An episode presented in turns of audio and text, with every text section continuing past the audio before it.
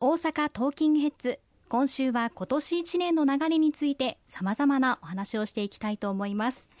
先ほど子育てのところで地方議員さんとの連携のお話がありましたが今年はおそらく4月頃に統一地方選挙が行われます。地方政治は実は国民に直接影響しているとても大事な存在なんですよね。そうですね。あの地方自治体地方議会の存在というものは住民にとって最も身近な政治を実現していく舞台であります。それぞれの地域ごとに特性も違う中でその地域をどう発展させそして住んでよかったそして暮らしてよかったというような地域を築いていく。そのための声を届けていただく場所としての地方議会の存在は極めて大事なものでありまして今年の4月に予定されております統一地方選挙私ども公明党としても全力で臨んでまいりたいというふうに思っております。国の政策でもあの地方から始まったものも数多くあります。例えば児童手当という今ではもう当たり前のように全国の子どもたちが受けておりますけれどもこれももともとは地方議会からスタートしたものでした。また今子どもたちへの医療費助成制度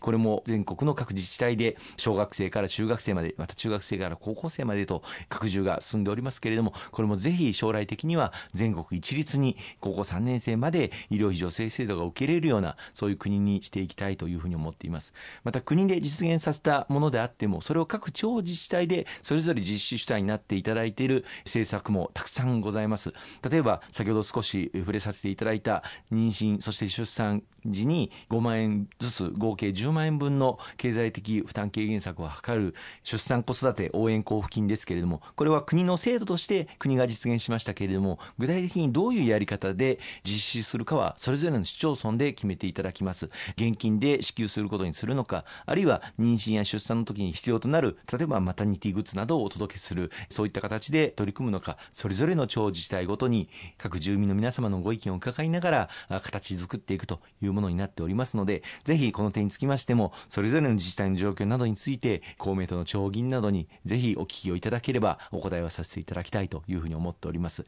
またあの物価高騰対策につきましても昨年来数多くの施策を推進をしてきました。例えば地方創生臨時交付金というものがございましてこれを物価高騰のために各地方自治体ごとに自由に柔軟に組んでいただけるように国が財源として提供してまいりました。昨年の9月には全国で6000億円使っていただくだけの財源を公明党かなり力を入れて措置をさせていただいて大阪府にはそのうち174億円が支給されました。でこのお金をどういうふうに使うのかということを公明党の府議団とも連携をしながら吉村知事あるいは府の関係当局にも働きかけを続けてまいりました。例えば子育て世代への支援として活用することも検討してはどうかということも提案させていただきましたところ今年の3月以降になりますけれども18歳以下の子どもたちに1人当たりお米10キロ相当の配布を行うということが決定されたところです。お米ではないものを受け取りたいという場合には5000円相当のレトルト食品などと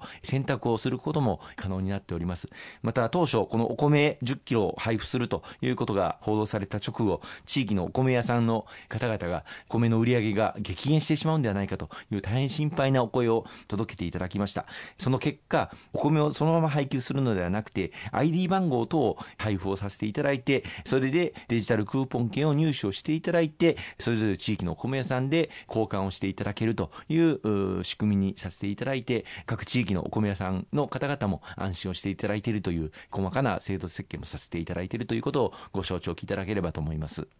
るほどそうなんですね。お話を聞いていると地方政治の重要性を非常に感じました。もう市民のために働く地方議員さんを選ぶことかなり重要になってきそうです。その人がどのようなことをしてきたのかしっかりと見て選んでいきたいなと思いますね、はい、地方議員の存在というのはやはりそれぞれの地域の住民の方々の声をどれだけ受けてその声をどのように形にしてきたのか一番身近な存在としてまさにかかりつけ議員となって働いているそういった一人一人でございます。で、しかも国の国会議員や大阪府の府議会議員などともしっかり連携をして取り組んでいくということが極めて重要で、住民の方々が使っておられる、例えば道路一つ取りましても、市町村が管理をしている市道や町道などもあれば、都道府県が管理をしている府道、あるいは国が管理をしている国道がありますけれども、これは国のことだからできない、あるいはこれは府のことだからできない、それでは町議員としての役割を果たしたということにはなりません。住民の方が抱えている課題、あるいは悩みであれば、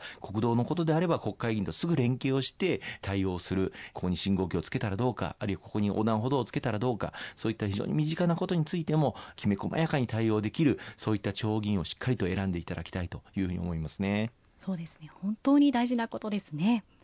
そして国内のことだけではなく海外に目を向けますとやはりコロナ禍がどうなるのかウクライナ情勢がどうなるのかについて非常に気になるポイントではないかと思います。昨年混沌とした雰囲気がずっとありましたが解決に向けて世界が一つになっていかないといけないかもしれないですね。そうですね。対立と分断が徐々に徐々に進んでいる感がありますけれども今年こそ外交力をしっかり発揮をして世界の平和と安定に向けて日本が役割を発揮していかなければいけないというふうに思います。先ほども少し申し上げましたけれども、今年は日本が G7 の議長国を担うという大変重要な時期であります。ロシアが、まあ、ウクライナ侵略を起こして以降、国連の機能不全、あるいは G20 という枠組みもなかなか機能しないということが言われておりまして、今この G7 の枠組みが極めて重要になっております。その G7 の中で唯一のアジアにおけるメンバーが日本でありまして、この東アジア地域の平和と安定のために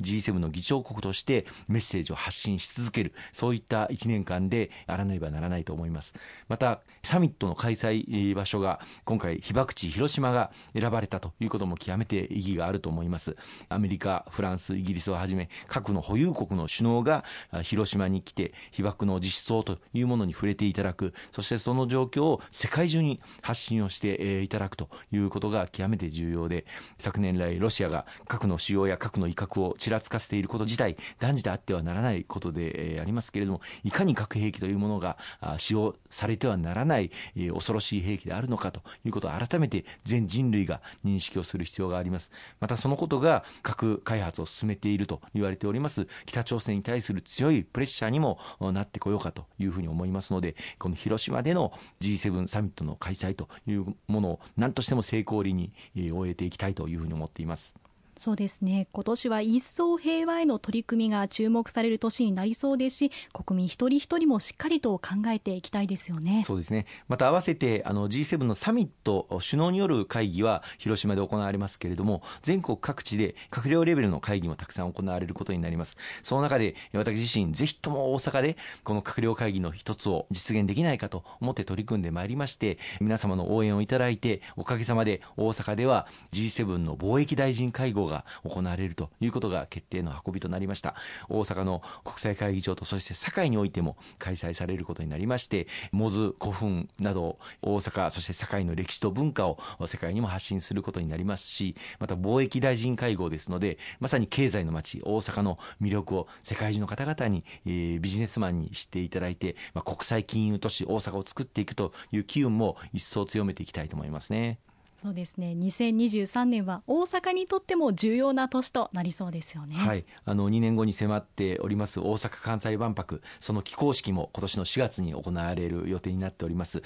万博のパビリオンの建設着工が少しずつ進んでいく中で全国的なまた全世界的な2年後の万博に向けた機運も高まってこようかというふうに思いますしまた具体的な空飛ぶ車をはじめとするさまざまな試みが明らかに今年はなってこようかと思いますのでぜひとも楽しみにしていただきたいと思いますね。わかりました。最後にお伝えしたいことありますでしょうか？はい。あの冒頭オープニングでも申し上げましたけれども今年2023年飛躍とそして前進の年になるように皆様と力を合わせて頑張っていきたいと。そして昨年はさまざまなあ困難な局面がたくさんございましたけれどもそれを一掃する流れを今年1年間期待したいと思います。